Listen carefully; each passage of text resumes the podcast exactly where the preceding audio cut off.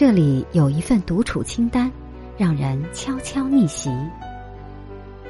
每个人都有独处的时间，好好加以利用，不断精进自己，你会慢慢的在自己身上发现意想不到的变化，悄悄实现逆袭。这里有一份清单，独处时做起来吧。一，运动帮你变美。运动是独处时一个很好的选择，不仅可以让你保持健康，还可以让你在形象和气质上实现蜕变。不管是瑜伽还是跑步，打球还是游泳，当你开始珍视自己的身体，身体也会给你最好的回馈。你所走的每一步，流的每一滴汗，身体都能看得见。二，读书。开阔眼界。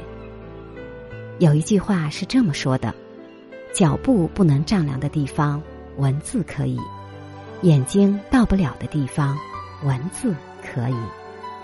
在独处时读书，可以用最小的成本与厉害的人交流。即使你不一定能记得读过的每个句子，但那些文字就和粮食一样，会潜藏进你的气质、谈吐和胸襟里。成为滋养你的养料。三，静思，保持宁静。你有多久没有去觉察自己的情绪，聆听自己的内心？如果能够独处，不妨给自己几分钟去静静的思考。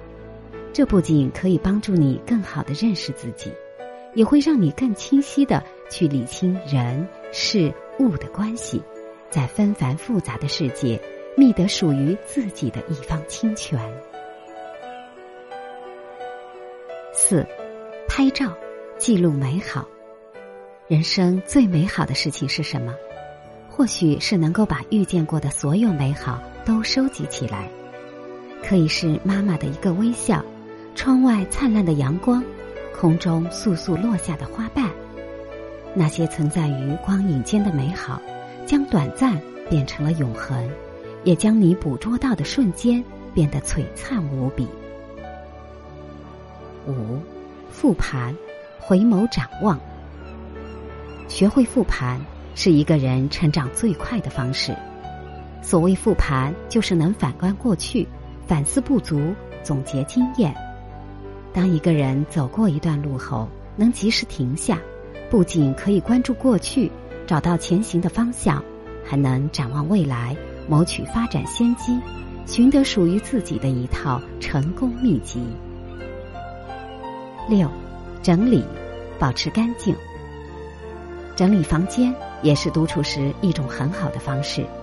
定期整理，不仅可以让生活更加有序，也能让人在干净整洁的环境中心情更加愉悦。叠好被子，擦干净桌子，扫干净地，插一束花。给自己营造一个优雅的环境，不仅能改变生活状态，也能改变心理状态。七，写作，练习表达。